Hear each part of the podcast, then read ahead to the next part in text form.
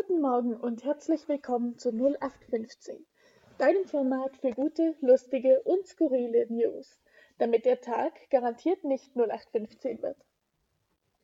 Wir sind es heute gewöhnt, jeden Tag zu jeder Zeit Zugang zu tagesaktuellen Neuigkeiten zu haben. Ganz anders war das zur Zeit des Wienerischen Diariums, der ältesten Zeitung der Welt, die bis heute weiter existiert. Gegründet wurde sie 1703 Ihren heutigen Namen, Wiener Zeitung, trägt sie seit 1780.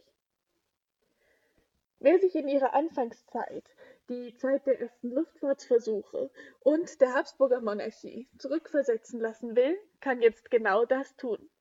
Unter dem Namen Digitarium, was für Digitales Diarium steht, stehen etwa 300 Ausgaben der Zeitung online zum Stöbern in der Vergangenheit zur Verfügung. Für einen etwas anderen Wochenendausflug. Kommt alle gut durch den Tag und vergesst nicht, es gibt viele schöne und interessante Dinge zu entdecken. Wir dürfen nur nicht vergessen, hinzuschauen.